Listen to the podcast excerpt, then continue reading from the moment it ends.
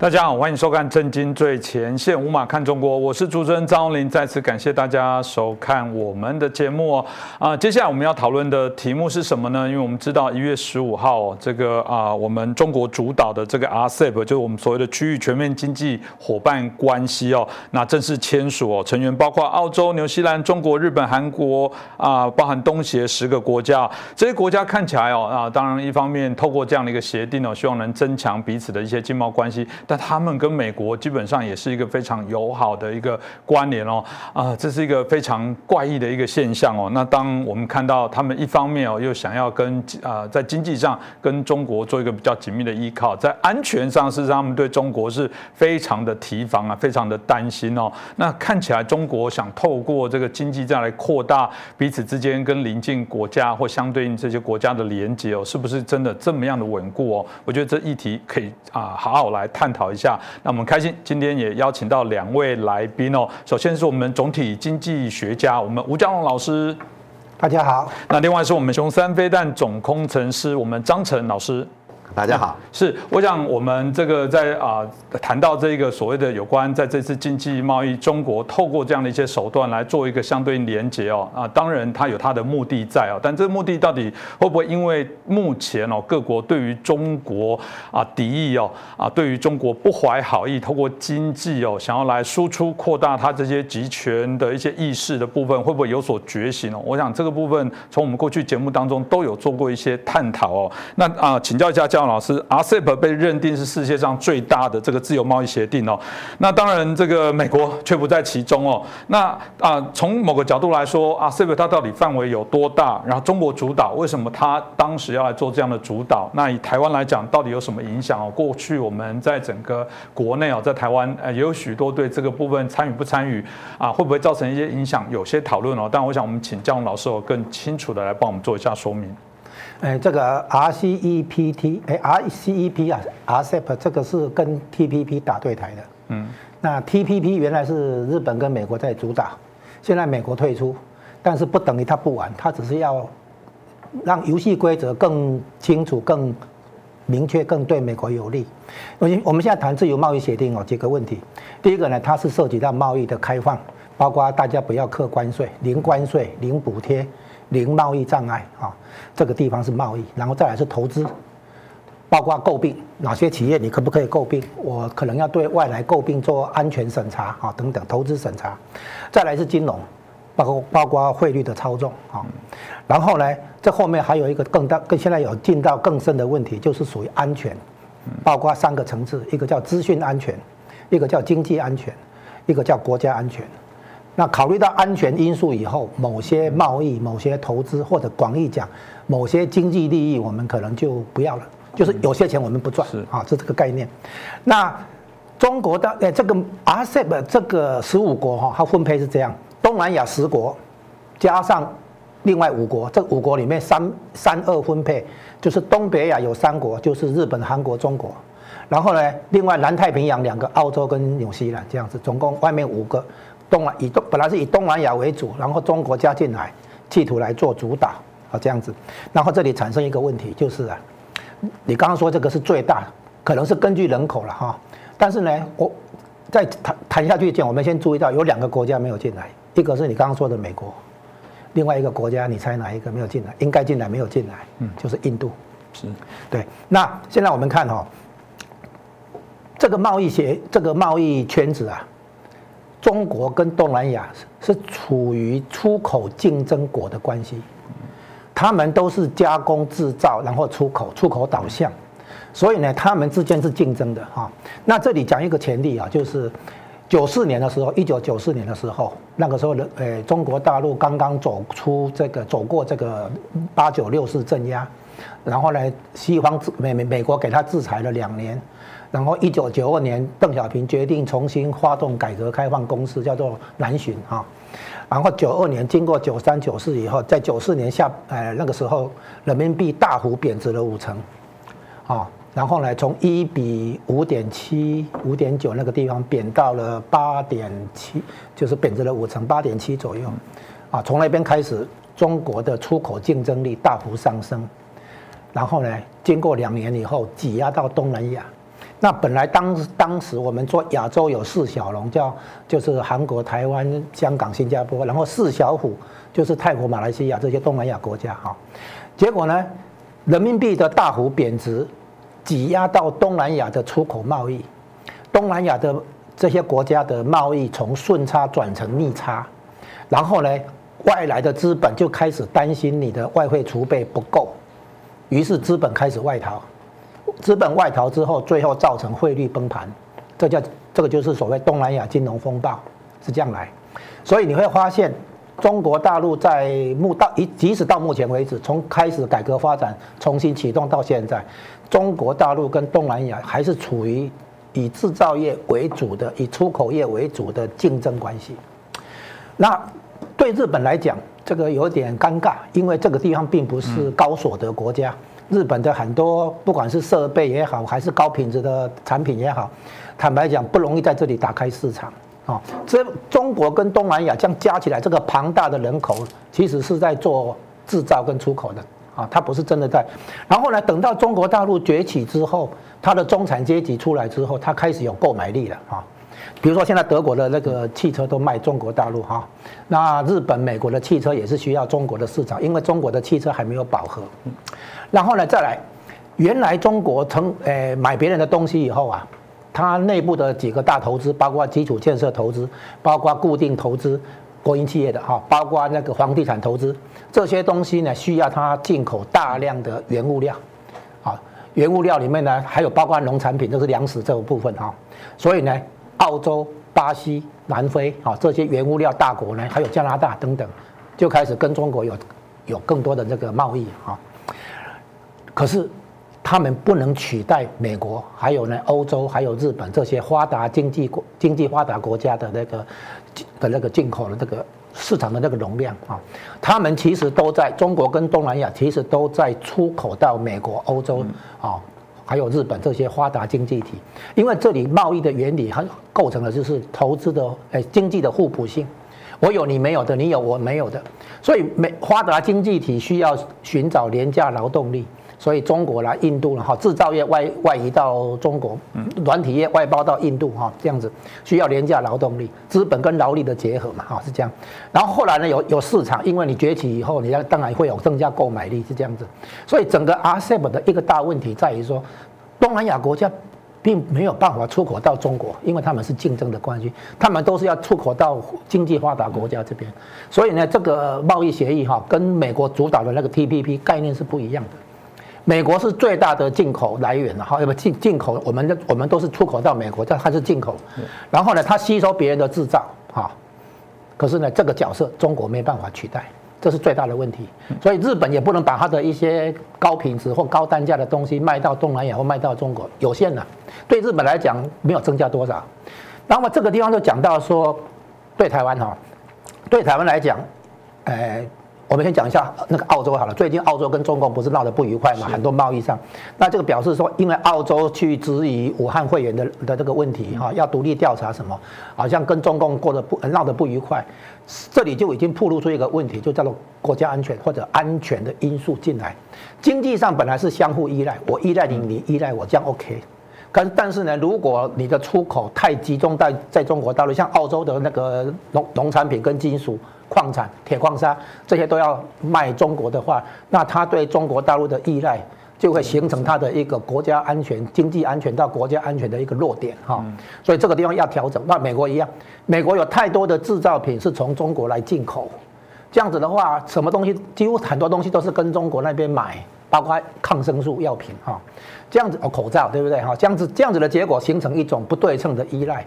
形成对国家安全的一个威胁。所以美国现在要分散进口来源，我一样进口，但是我可以从印度了，从墨西哥了，从从其他地方来进口。美国基于安全需要分散进口，这也是为什么他要企业撤出中国啊，这个一个重要因素。那对台湾来讲，台湾其实是利用中国大陆来做一个第一个，首先作为生产基地转出口到美国或其他国家，第二个才是说台湾的产品也迈进中国大陆当地的市场。做当当地的生意这样子，那对台湾来讲，我们当然需要参加国际的那个组织，增加我们的国际空间。但是有一个重点，我们要加入的是美国主导的国际组织，而不是中共主导的国际组织。因为中共主导的国际组织基本上不会让我们加入，即使加入也会被羞辱。这对我来讲不符合我们的利益。有些钱我们不要赚。所以呢，在国际组织，包括经贸在内，我们应该是站在跟美国站在同一边。啊，有美国在的国际组织，游戏规则比较公平，也比较明确。啊，对台湾会比较有利。然后现在台湾并没有加入 RCEP，其实我们的经济已经在翻起来。我们的半导体产业的话，并不是价格竞争了啊，我们有技术的那个含量在里面的。啊，所以呢，对台湾来讲，继续发展技术创新、商业模式创新来带动经济增长，然后把出口的主要方向仍然维持在。这个高所得、高工资的国家，啊，我们台湾跟他们挂钩的结果，我们可以不断的引进新的，呃，这个创新的方向，哈，创新的能量。然后呢，我们有部分的生产制造的确可以透过低工资国家来做，现在也包括印度，印度也没加进来嘛，啊，所以其实对台湾的影响不能说没有，但是也不是很，也不是那么大。我们不要担心说整天担心说台湾被边缘化，现在是中国大陆的半导体被边缘化，不是我们，哈。我们有自己的竞争力跟我们自己的未来的愿景，所以呢，这个 RCEP 的问题，我们大家不要太过担心，不要说啊，我台湾没有加进去，糟糕了，糟糕了，没有这回事啊，是别人要来买我们的半导体，看要对我们有依赖性，包括现在美国要台积电去投资，日本也要台积电去投资。对不对？是人家需要我们，不是我们需要别人。有些地方是这样子的哈。所以台湾面对国际经济的形势啊，除了保持自己的这个创这个能量跟创造，最主要是我们要创造别人对我们的需要跟依赖。那我们的话呢，如果摆脱价格竞争的话，比如说机能布料，你会来跟台湾买不可。假设这样的话，我我没有课关税，没我我被课关税也没没差哈，我提高价格，你你承担你吸收关税嘛哈。所以我们的重点是，既然我们是小而美。以后我们走小而强这样的经济路线思维啊，那应该是面对 RCEP 的话，我们不用太过于紧张了哈，嗯应该继续保持我们的能量，继续保持我们的优势。创造别人对台湾的需要跟依赖才是重点。嗯，这江龙老师这样听完他讲完这股票，不知道又要上涨多少点啊？对啊，其实江龙老师的呃分析的部分真的是一个比较高的高度哦，带领大家重新来思考台湾的角色。其中他谈到一个自立自强，自己真的是自己的国家自己救啦。这部分在台湾的武器也一样哦。目前当然面临到中国的威胁，大家非常的为难哦。当然啊，现在美国大选的部分哦，这个结果看起来还是有一些就是还没有底定。还没就任前都还不知道，但这个啊，A I T 哦，在他的处长匡杰也提到说没有问题，这个军售会持续加强。当然惹得中共不高兴哦，他们发言人说，美国你这个借由台湾这样子来这个当提款机，予取予求啊，逼迫台湾买一些不一定是他需要的这些军购。他认为这个台独这样的方法，在啊这个呃用这样的方式的发展，事实上是无利于，也是困兽之斗。那但是我想，我们这个雄山飞弹的总工程师，我们张成啊工程总工程师也有提过，这个当然武力要自主啊，这也是刚刚从经济的角度来讲，可能也是一个分散呃分散风险的一个啊非常重要的一个方法。到底这个美国目前对台这些军售相关的这个做法策略，或者是我们在谈到现在开始哦，从过去在谈到的啊战机啦，这个舰艇啊，到现在潜舰的这些相关的国造，一连串开始我。我们有一些自我不同的一些方向跟想法，这部分是不是可以请我们总共程师也可以帮我们来做一下分享？我们我们想台湾啊，现在处的位置啊，呃，这我我我我很我很喜欢刚刚嘉伦老讲这句话，创造别人对自己的依赖或者需求，这个这点很重要。因为我们台湾所处在的位置，如果从军事上来看，的确就是别人对我们的依赖跟需求。那我们把跟台湾所在的整个格局把它放大来看，美国。为什么会对台湾最近这么的重视？嗯，那实际上他到底为什么要这样做？我们先看比较大的格局哈。大概在二零一六年开始，中国大陆开始喊出两个重要的口号，一个是一一带一路，另外一个呢就是所谓的 A to A D 反介入跟区域拒止这两个口号。那一带一路这个时候说它所要所要呈呈现的是呢是什么？它对整个全球经济体系的一个掌控。那 A to A D 是干嘛呢？是它翻译成中文就反介入跟区域拒止。那我们讲它反哪边介入跟区域拒止，其实就两个地方。第一个地方是南海，第二个地方就是第一岛链的以西，太平洋第一岛链以西。那第一岛链这个第一岛链的定义是谁定义的？是美国人定义的。当初在二次大战后，韩战爆发后，那个美国为了防堵所谓的共产主义的扩张，定义了所谓的一个第一岛链，就是从日本、韩国、琉球、台湾、菲律宾、印尼这一个叫第一岛链，它防止共产主义的扩张。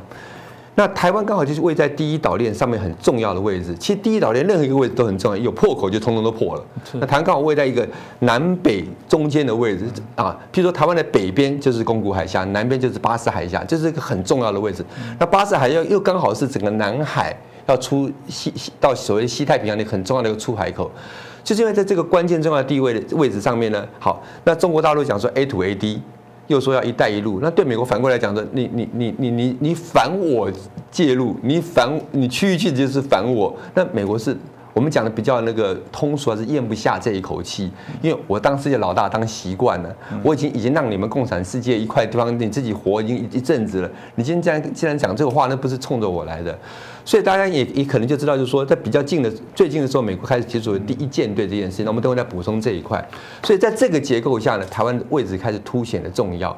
好，在这个重要状况下，那美国要做什么事？美国要维持它所谓在。我我不我不谈经济层面，一带一路我不谈。我在在军事武力上，他想做出主导的地位的时候呢，他就必须加强第一岛链各个国家的所谓的国防能力。我不是讲防卫能力，是国防能力，作为遏制中国大陆不管海军、空军向西太平洋拓拓展的一个力量。那在这个时候，美国就会做一个动作，他会希望南韩、日本跟中华民国都在军费投资上要有所。对称，所谓的对称就是让美国觉得满意，叫做对称。好，在这种状况下，他开始会有有一些军售给我们，也会对我们台湾台湾台湾海峡在第一岛链所防卫上应该具备的能力，他就开始赋予一些的他他认为的任务。好，那我们我们就把最近发生的一件事情呢，来跟大家聊一下。最近呢，就在就在一一两个礼拜之之之前呢，美国送给了送啊，给以反恐的名义送给了菲律宾五亿的军备。好，然后干什么呢？跟他讲说，我们一起来反恐。结果这个军备送给菲律宾之后，菲律宾的态度就改变了。如果大家有印象，菲律宾总统杜特地刚上来的时候是非常的反美，反美，反美。我们不要讲他亲中啦，就是反美的哈。所以说，甚至讲说我这任内绝对不会到美国反访问中，他都讲过这种话嘛哈。可是这个五亿的军备去了之后改改口的，当然不是杜特利本人改口，他的国防部长改口了，说呃我们会认真考虑跟美国的结盟关关系啊，那这是可以把现在刚刚讲的第一舰队是该拿进来谈的。好，以前的美国的叫做在在夏威夷总那个那那个总部的叫做所谓的太平洋舰队司令部，那那时候叫做亚太防卫。那在最近这几年，当然刚刚刚好在川普总统的任内，把那亚太防务变成印太防卫。嗯，印太防卫什么意思呢？是因当然也是在中国“一带一路”的概念下，譬如说他在那个印度洋开始有出海口了哈，开始哎，他讲说，那我们我们防防堵共产主义扩展，从海上的海上的防卫防卫上，印太已经不够了，他要加要加，哎，亚太已经不够，要加到印太印印度洋摆进来了，好。在这种概念下面，他他就想说，那我们需要再重建第一舰队。我们今天不管第一舰队以前建在哪里，他现在讲的第一舰队呢，就是原来第七舰队的辖区。第一舰队辖区很大哎，从那个换日线以西呀，一直到整个那个太平洋的那个西岸，包括印印度洋，都都是第一舰队、第七舰队的防御范围。那呃，换路线以东是第三舰队，那我想表讲表，第三舰队又是美国本土本本土防卫，当然是重要，他们比较大的兵力摆在那边。但是第七舰队就是所谓的前沿啊，他们第一岛链、第二岛链、第三岛岛链到夏威就是他们前沿。那他们当然想加强这块地方。那当他想建第一舰队的所谓的母港的时候，啊，第七舰队的母港除了在夏威夷这个一个总部在，还有一个在日本的横须贺。他找母港的时候呢，哎，先跟新加坡谈了一下，马上被拒绝了。啊，呃，新加坡拒绝理由其实很简单，他用一个很官方的理由拒绝，说啊，我们这边是商港，啊，不适合军舰进进出出，会会造成我们很多的运作上的困扰。这其实是很明显的拒绝了。但其实讲真的，坦白讲，新加坡的位置是真的蛮不错，因为它离印度洋还蛮近的。如果第一军的辖区是南海跟印度洋的话，哎，那还蛮近的。好，碰到这个钉子之后，他又开始找第二个地方了，因为越南跟中国大陆关系比较。Close 一点，比较尤其这尤其这这个最近不管是疫情之后，他们两个关系越来越好，所以哎，他就转到苏比克湾，就菲律宾苏苏比克湾。如果大家有印象，苏比克湾当初美军撤退的原因是因为火山，嗯，好，那现在火山也比较安静了，也就是那个因素，当初的地理因那个因消失了之后，哎，美国开始找到苏比克湾。那为了为了为了为了为了为了把这件事情促成，就用五亿军备这件事，那哎，菲律宾马上就转向了。好，现在变成说我，这我们不排除跟美国一起维持南海的和平，这种话都跑出来了哈。这国防部长讲，这话都跑出来。好，我我用这个角度来讲，就是说，其实美国在在第一岛链上，它赋予每一个国家都有它所谓该担任的职职务的角色之后之外，他就希望台湾也担任一些比较积极性的角色。在积极性的角色，他是怎么样诠释这件事情呢？呃，因为我以前在中科院工作哈，我们一直有一个看不到的上限，叫做两百公里。什么意思呢？我们我们的征收的武侦查的武器，哎，可以远，好，譬如说我们的乐山雷达可以看三千公里，甚至三千五百，OK，没问题。嗯。可是我们要把手臂伸出去，我们可以看得远，但手臂不能打得远，就是两百公里。我举个例讲，像我在到中科院刚开始服役的时候，我们说我们在我在天空飞弹的系统里面，我们我们射程就是两百公里。从此之后，大家会不会两百公里就是我们的上限？什么都是两百公里，好的，万箭弹两百公里，什么都两百公里。好，那为什么会有两百公里这个数字的来源呢？那当然是美国有它的盘算，它永远不希望我们对所谓的有所谓的攻击的力量在，攻击的力量在。好，所以这两百公里，但是最近这次这次军售呢，诶，这个魔咒突然放松了，最明显的是海马斯多管火箭。海马斯多管火箭，其实外面现在大家在讲的是多管火箭，其实真的海马斯这个字哈，它是讲那个发射平台，多管火箭的发射平台。重要是它上面的 ATM CMS 那个火箭火箭弹，那火箭弹射程是三百公里啊。大家都说海马斯打三百公里，其实有点误误误误，不不精准啊。对我的工程也不精准。重点是它 ATM CMS 它可以打三百公里，注意这三百公里这个字眼，它是不是已经比以前两百公里远了？再看另外一个比较。typical 比较典型的就是那个从 F 十六上面可以发射的空射鱼叉飞弹 SLAM-1R，它的射程是两百七十公里。嗯，这个也比以前我们买的是不管是一二零 AIB 一二零一百二十公里，多拉一下拉的好远了。哎，它为什么现在两百公里变成可以将近三百，甚至三百多一点点？为什么开始有这东西？三百多点什么东西呢？啊，比如说像像那个。呃，那个虽然它现在卖给我们海上卫士哈，上面还不不准我们挂武器，只能征召。可是海上卫士可以飞很远的，嗯，那有就是某种它开始放宽一些东西。好，我想表达什么事情？是美国在把台湾在这个它所谓的第一岛链的站位地战略地位，我们现在还是要用防守来讲，防守的距离他把它拉拉长了。可是这个距离是不是已经到对岸的领土上、土地上面了？对我们来讲可能是某种攻击，可是我们现在讲的很保守，叫源头打击。也就是说，现在在整个大架构之下，美国在看台湾的角色是这个样子，所以他就开始要求我们要有这些军备。那我们晓得军备的制造哈，不是你今天有啪，明天就出来的，我们都需要慢慢累积能量。尤其像像我做熊山，我很清楚一件事情，大家都常常在坊间，大家要打多远多远，其实打得远比较容易，打得准比较难。我跟大家同意这件事，打得准比较难。那打得准怎么为什么难？因为有很多很精密的元件，大家可能都想到电子元件。我想蓝料，蓝料也是很精密的。燃料，燃料，燃料在燃烧的过程中的控制都是很精密的。好，那像这些东西，如果美国在关键性、关键性料件上卡住我们，其实我们就是做不到。那我们在没有这些关键性料件的情形之下，要做所谓的研发生产，就有它的难度。好，那现在美国慢慢把这个放宽之后，就突然间说，哎，你们需要就有这这个三百公里的打击能力。嗯，那一下子我们当然做不出来啊，啊，就那我就卖给你，这是军购的大架构的由来。那为为什么我先谈这个地方呢？就是说让大家先知道一件事，就是今天我们的军购的背景其实都是由美方完全定义出来。我们基本上我们要做主导性有它难度，可是我想讲一件事情啊，听起来都是美方在叫我们做，美方叫我们做，但是如果我们国内的自自强自主的能力没有到一个程度，它也不会放宽。我我我讲几个典过去典型的例子哈，大家都知道我们我们的 F 十六怎么买进来的，好，F 十六这个军购案，前阵子那个丽英杰不是 A I T 的那个呃主主主主主主席处长，他突然间讲说有五十二亿嘛的明年度的军购，我们我们先不解释那一块到底是五十亿什么呢，大家就讲不可能啊什么什么，那我不谈了，我想讲的是在我们台美之间的军事上互动，突然间跑出军购案已经不是第一次了。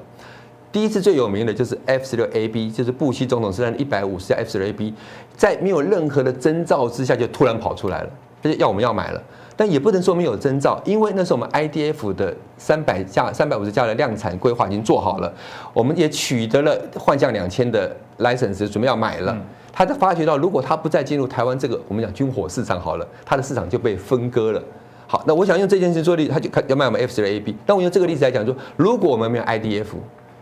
如果没有采购到幻象两千，幻象两千其实在我们空防上的等级是略高于 F 十六 AB 的，略高于。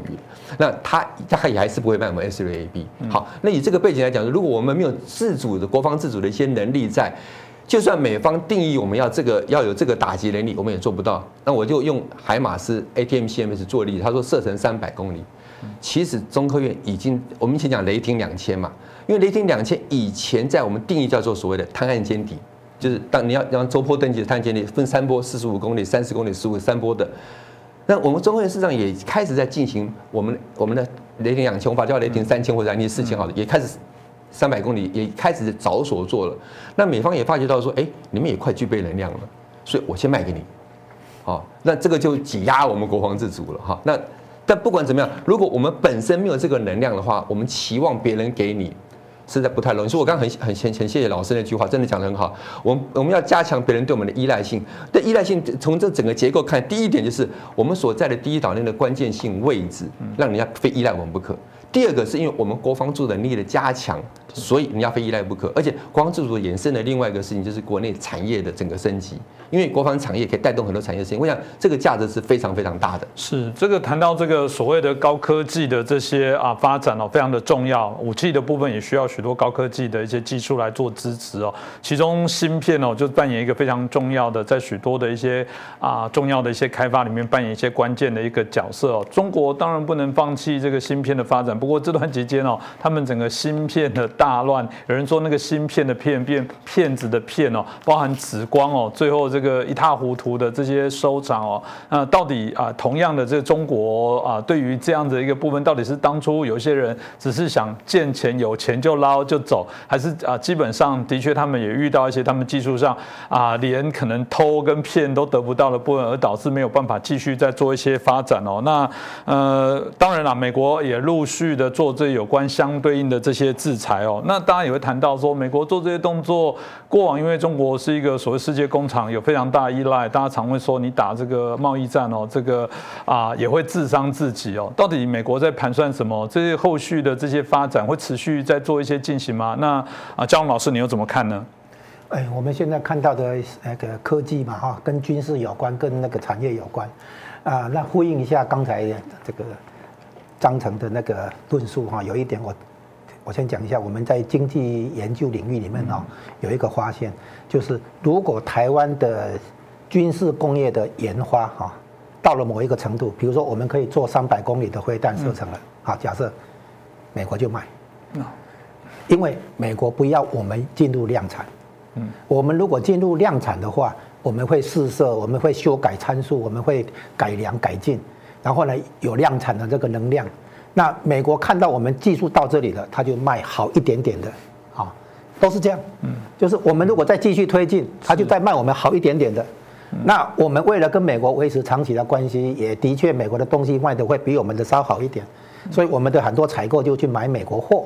这个时候国内的研发单位就会叫屈，哈，就觉得很委屈，可是其实我们是靠国内研发才逼美国卖我们。所以，我们如果研发不到那里，美就像刚刚说，美国也不会卖，哎，就这样子。所以，我们的力能量到那里了，能力做到这个制造能力到那里了，研发能力到那里了，美国就卖。所以我们是用国内研发逼美国卖我们更高级的东西，是这样来的。没错，这是经济研究里面已经到这里，啊，这第一个。然后第二个呢，那个补充一点啊，就是美国对台湾军售，也包括。这个台积电的哈，其实台积电现在是军工产业的哈。嗯。那它有一个指导原则，就是很有名的八一七公报。八一七公报，我们以为是当时的表面上字面上哈，是说美国对台湾的军售的品质跟数量逐年降低，或者不超过上个年度，所以对台湾是不利的。可是呢，雷根后来在当天八月一九八二年八月十七号的备忘录给国务卿那个苏兹跟国防部长温伯格，他提出八一七公报有两个条件。一个是中共履行承诺，以和平手段解决两岸的政治争端。哈，第二个呢，美国的原本的外交政策的基石重点就是维持两岸的军力平衡。这什么意思？如果中共对台湾的军事威胁上升，为了维持平衡，美国不是减少对台湾军售，是增加对台湾军售，因为要保持平衡。这本来就是美国的外交政策。换句话说，说到底，八一七公报是增加对台湾的军售，不是减少。这件事情，我们到去年八月三十号，前国安顾问波顿在被炒鱿鱼之前，赶快解密外交档案，我们才赫然发现，原来八一七公报是雷根欺骗中共。嗯，好，那所以因为维持两岸平衡嘛，军力平衡嘛，所以只要中共对台湾的军事威胁上升，美国为了维持平衡，就要增加对台湾的军售。好，所以我们现在再补充一下，就是美国现在对台湾的军售都是顶级货，都是好东西啊，而且都是台湾在防御上需要的。并不是某些批评者认为说美国在清库存啊卖二手货，不是的，不是并并不是卖一个烂。比如说那个现在卖我们地表上最强的坦克，是假设就共军要抢滩登陆的话，那个坦克就可以在比如说离离岸一一阵子的距离就可以把登陆的船只打掉啊。卖我们鱼雷啊，是针对潜水艇或者军舰啊。卖呃延伸我们的飞弹射程的技术，比如说。可能不止延伸到三百公里啊，可能六百公里，甚至更更多，超过一千公里。就是美美国不能让出台湾，嗯，但是呢，如果中共对台湾的野心上升、威胁上升的话，美国要台湾先撑自己先挡嘛，哈，所以必须让台湾，就是说，其实不是维持平衡，而是要让台湾在军力上稍微超前，因为台湾的那个地理纵深比较浅。不像中国大陆沿海，要是丢的话，可以往内陆移动。以前我们抗日的时候移到重庆，你知道现在老公移到哪里吗？青海，他都已经打算说必要时一撤到青海啊。那因为台湾没有纵深，所以台湾军力上必须稍微高，做什么？先作为贺主的一部分，就是贺主对方对台湾做军事冒险。所以美国对台湾的军售相当有针对性。那由这里来了解芯晶片的问题，就是这样。这个半导体事业哈。我们台积电是在末端的制造啊，制造完了之后，它还有一个下游，就是封装测试。那台湾这边也是这个领导者厂商哈。那上面呢是 IC 设计哈，IC 设计的话那边就是美国公司很多了哈，台湾也有几家。那所以呢，整整个源头哈，从 IC 设计，然后用到的那个设计的技术软体，那个软体技术就是美国的啊。再来呢，设备，你要买设备，像那个。爱斯摩尔那个设那个设备厂商是荷兰的，对不对？好，那那个光刻机都是要跟他买，对不对？好，那台积电把它的产能都包了不少，好，要设备。然后呢，制造的技术里面，台积电自己有，但是美国也有了，哈，美也有用到美国的部分，好，那接下来才是那个品质的好，良率的高，啊，而且能够比如说由现在做五纳米、三纳米、两纳米，这个技术门槛能够突破，对不对？那整个我刚刚这样描述下来，你会发现一件事情，就是军呃晶片的制造业它是跨国的，没有哪一个国家把整个流程包下来，啊，那比比如说日本，日本什么角色你知道吗？日本啊，它就是做那个光阻剂啊，某些化学成那个原料，你要跟他买，嗯，好，所以去年那个时候七月初的时候，不是日本对韩国有那个禁运嘛，哈，对，就是禁运这个晶片的重要的这个化学原料。那你这个化学原料你会跟他买不可哈，嗯，然后呢，你这个爱斯摩尔那个光刻机你会跟荷兰买不可，那 IC 设计的软体是美国控控制的啊，那制造的部分是台湾，然后封装测试还有其他台湾厂商，对，所以你会发现，因为这样的关系，中国大陆在想要推动这个半导体制造的时候，它没有办法整个包下来，是，也就是说，如果你跟美国闹翻了，美国在很多环节全部可以卡你。荷兰那个爱斯摩尔那个设备制造商，其实也是美国在管，啊，日本这边也听美国的，台湾也听美国的，所以你中国大陆要发展，国家拨预算拨补助款下来，要发展这个叫芯片，我们叫晶片或半导体，嗯，它没有办法的突破的原因在这里，就是太多的环节由不同的国家来切入，嗯，啊，三星想跟台积电拼这个晶圆代工，即便从台积电挖角哈重要干部。啊，不是一个，甚至于话，你比如六个、八个的话，或者三十、三五十个，甚至于上百个、两三百个，你把整，就是我团队的话，台积电的研发人员三千多个，你挖个三百个，好像也不影响。嗯，就是说，我们现在发现哈，我们台湾的半导体的这个工程师被挖角，他说你台领了台币，我付你人民币，那就等于薪水变成四五倍，对不对？好，四倍五倍，所以很多个人就去了，而且还有签约金啊，算什么重金挖角。甚至于不是挖一个人嘛，哈，嗯，是挖团队。可是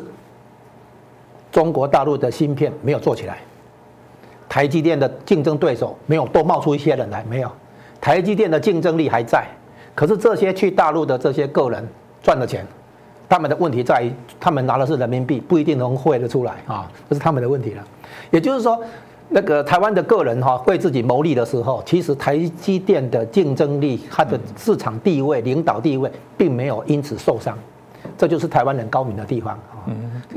所以我们现在看看起来明白哈，因为中国大陆重视这个半导体事业，国家大力补助，结果呢？这个很多的所谓半导体企业，包括武汉的那个红星，现在山东可能要搞一个全新哈什么的，各个地方成立的好好好几千家的这个半导体事业，哪有是这样搞？那不是半导体事业这种高高端精端的企业的话，它必须很正，就是很中规中矩的去搞了，你不能用窃取智慧财产权、挖角啊，然后呢国家补贴，用这些办法没办法搞这种这种精密的东西的啊。所以呢，你可以看出来。可以合理推测，中国大陆如果用他这一种办法，哈，老办法，你可以用这种办法去搞钢铁了，搞汽车了，啊，甚至搞太阳能了，啊，但是你要搞晶片的话，没办法。我刚刚讲了，因为太多的关键的环节由不同的国家来掌握，而你没有办法中国一口气打通了，哦，所以呢，在这个立概念之下，半导体等于是美国所控制的高端跟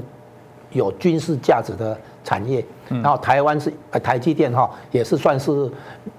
那个走美国路线的，因为六成的客户在美商嘛哈，是这样子嘛。所以呢，对台湾来讲哈，一样的原理，就是我们保持我们的创新的能量啊，然后维持我们的科技上的优势，然后创造别人对我们的需要跟依赖，然后呢，我们不用太担心啊，中国大陆那边有什么芯片的大跃进。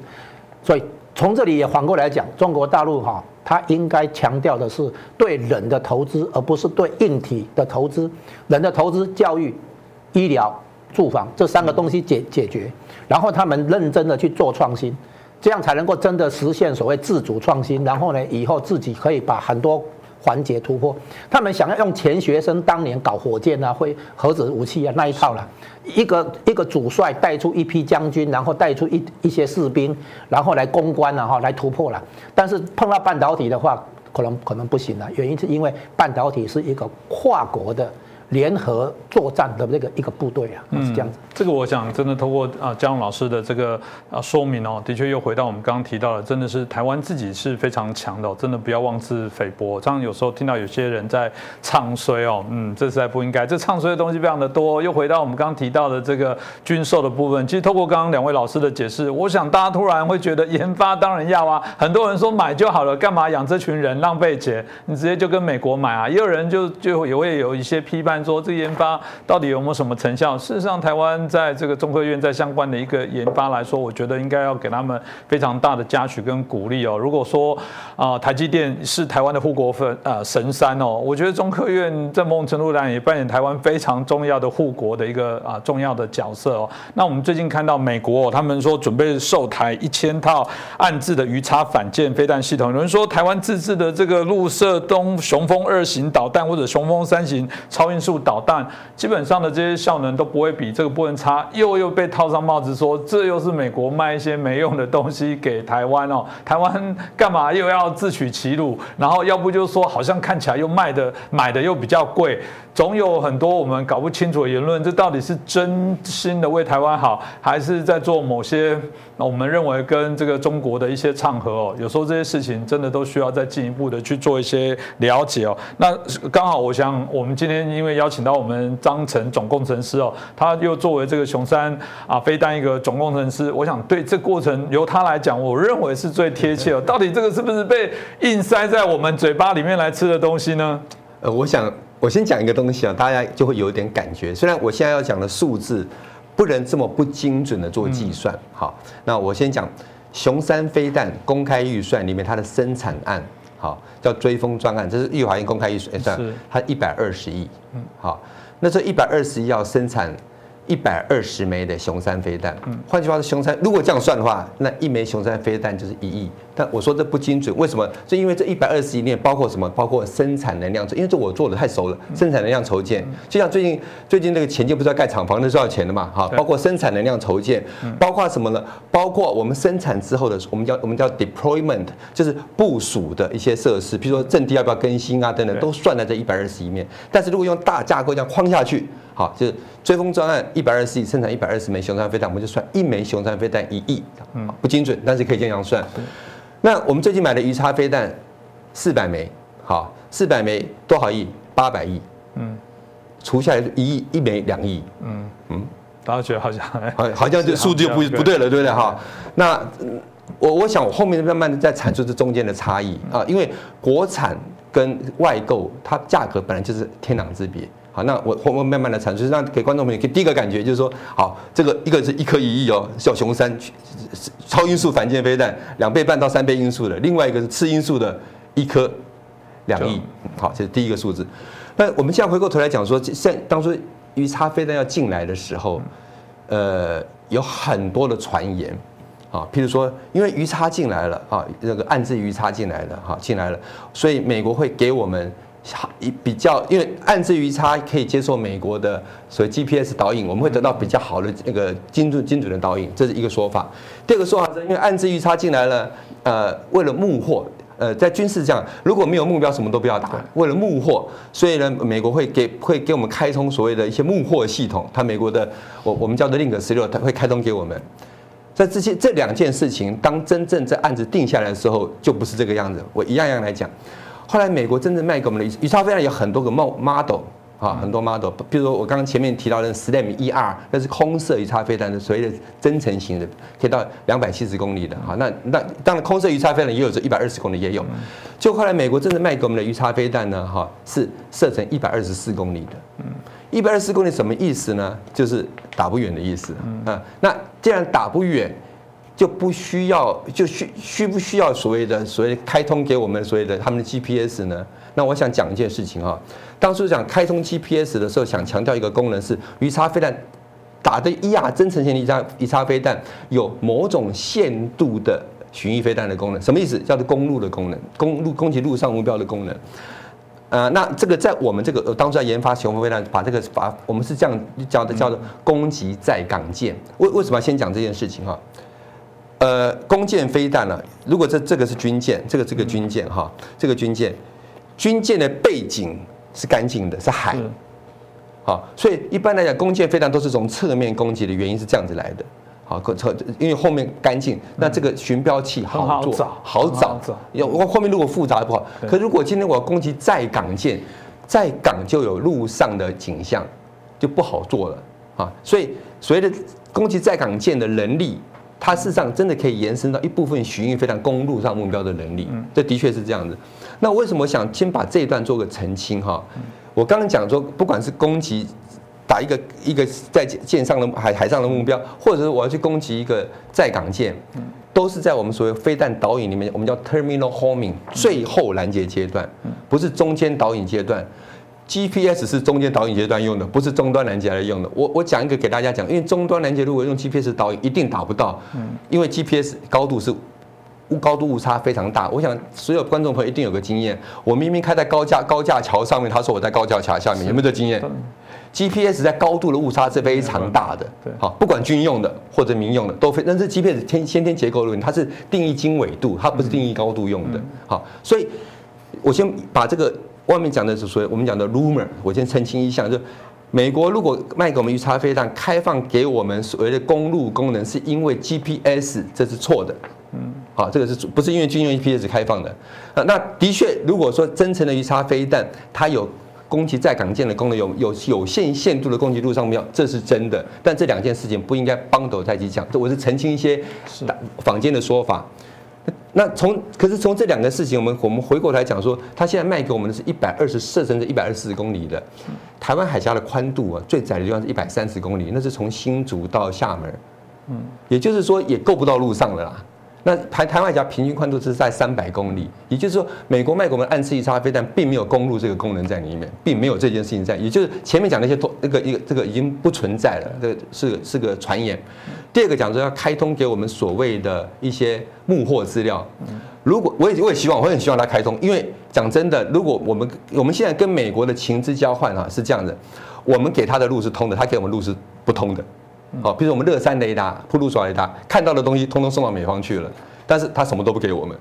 好，这是不通的。我也希望他给我们。如果这个有往前跨了一步。但是从它现在给我们超飞了一百二十四公里这件事情来讲的话，它又配给我们说有二十五台的所谓的海基的雷达、机动雷达、海上机动雷达。那表示说它要每一个发射单元自己搜索目标、自己自己攻击目标，并不是经过所谓的幕后美国的资管通讯幕后系统所赋予目标。所以这第二个又破掉了。好，我现在讲完这两样是想说，只从。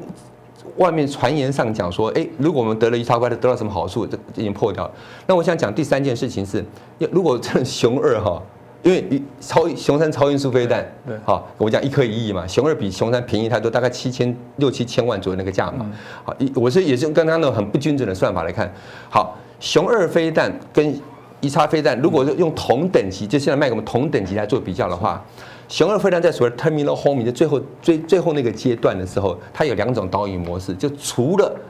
微波导引之外，啊，就是鱼叉飞弹区还多了一个红外线导引的模式。也就是说，红雄二飞弹现在在终端导引能力是比鱼叉飞弹强之外，雄二飞弹射程是一百五十公里，不是一百也更长。好，讲了这么多，那美国为什么卖给我们鱼叉飞弹？有背景的哈，有一个很也是很粗糙的、很粗略、粗略的一个兵棋推演是这样的哈。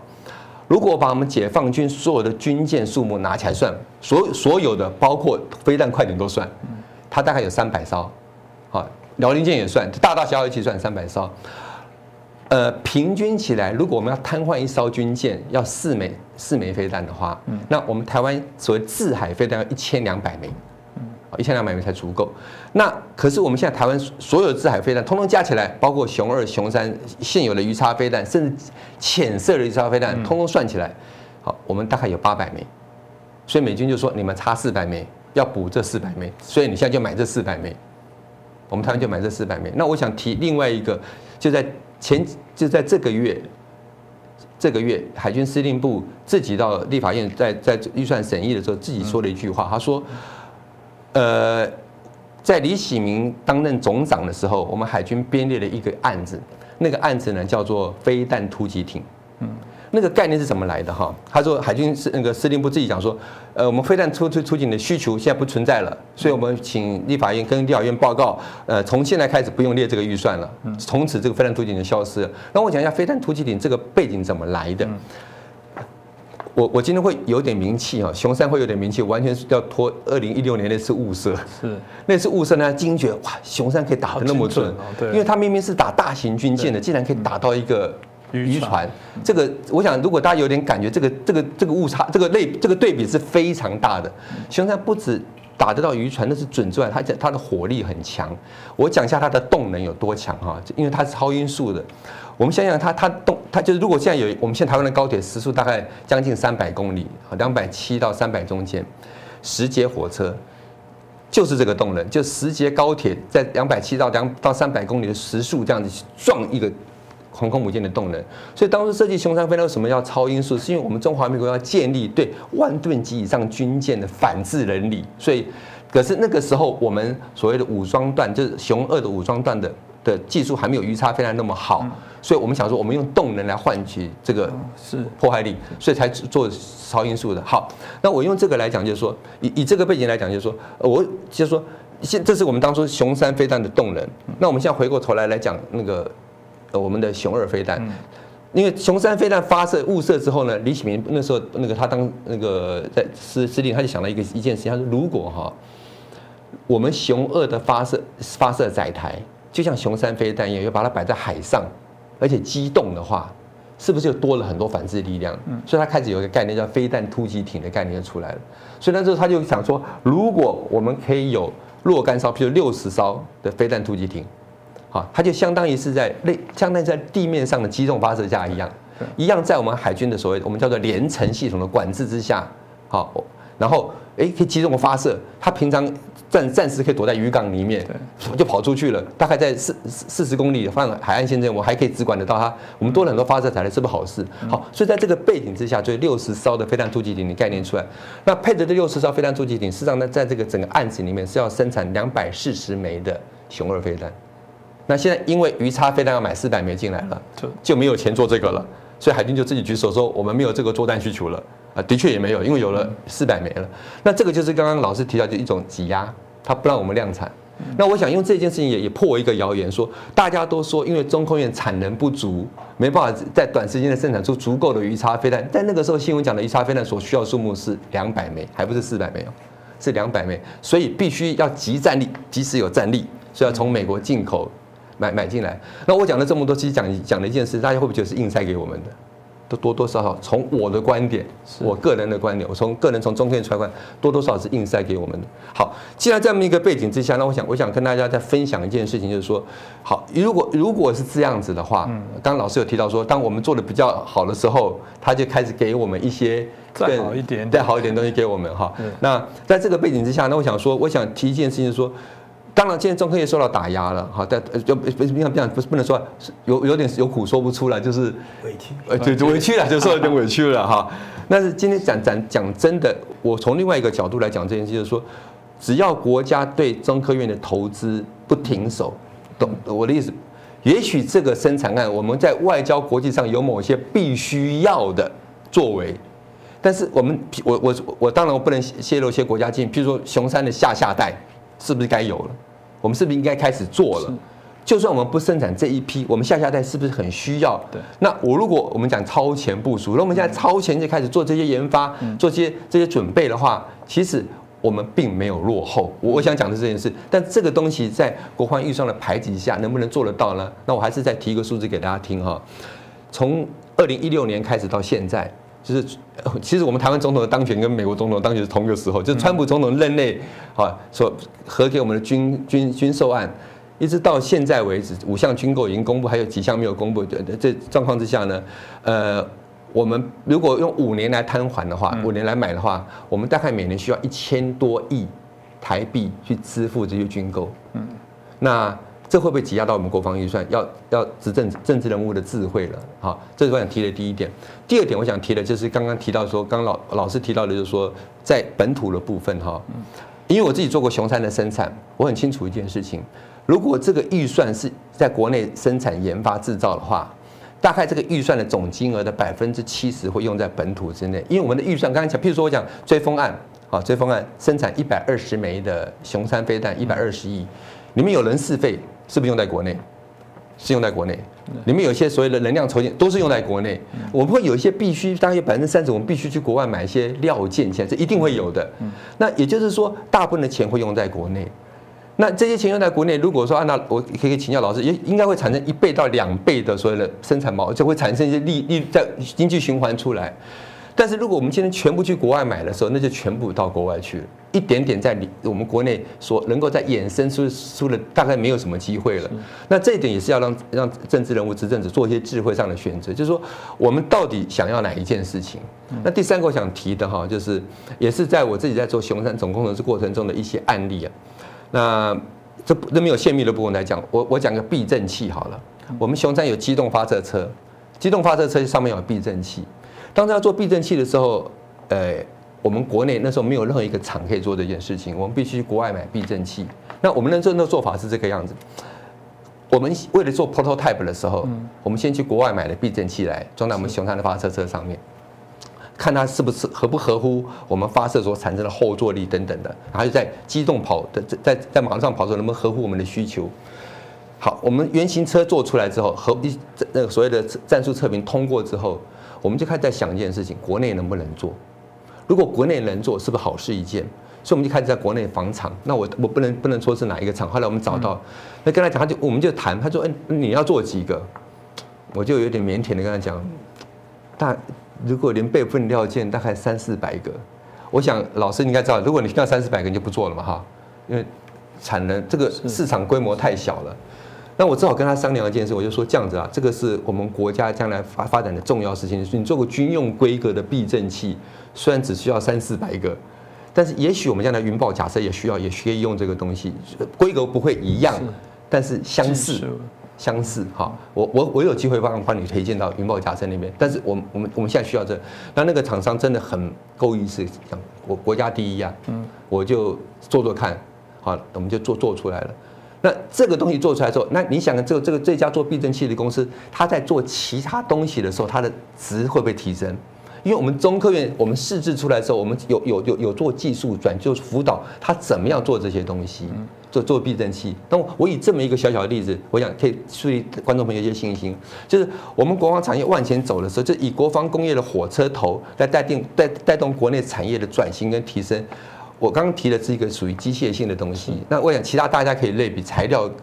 好，都可以去类比，比如说不织布、燃烧燃烧四年的不织布等，都有很多这种东西。那这种在国内所扎产扎根所产项产生出来的效应，绝对不是军事上的，嗯，绝对不是军，而是整个国内产业转型上所需要的一个能量。那我想，政政政治从政的人要思考一下这件，怎么样子让我们所一样要这么多的国防经费，我们我不反对外购。但是我更希望是有足够的金额留在国内，让国防自主走得下去。是，这我想也蛮重要。透过我们这个总工程师的这个说明的部分，大家可以谈谈到这个，的确啦，许多国家，美国也一样，我觉得他们也是军事有关在军备的部分带动他们整体的某些科技的一些引导的部分哦。那。啊，还是回到啊，我们两位老师都有提到的话，天助自助了。我觉得自己自立自强，显然还是最好的一些方法。今天也谢谢我们两位老师，我们啊江龙老师，还有我们张成总工程师哦，啊，通过我们今天这个介绍，让我们了解许多的一些事情哦。当然也欢迎大家持续订阅我们的节目，让我们的节目有更多人来观赏。那也麻烦啊，大家也随时啊，针对节目的一些内容，可以留言给我们一些建议哦。我还蛮喜欢看大家的留言，因为许多留言都非常的。啊，精致精准哦，甚至也提供了许多我们所不知道的一些评论，这对我们节目来讲都是一个非常大的帮助。那再次谢谢两位老师，也再次感谢大家的收看。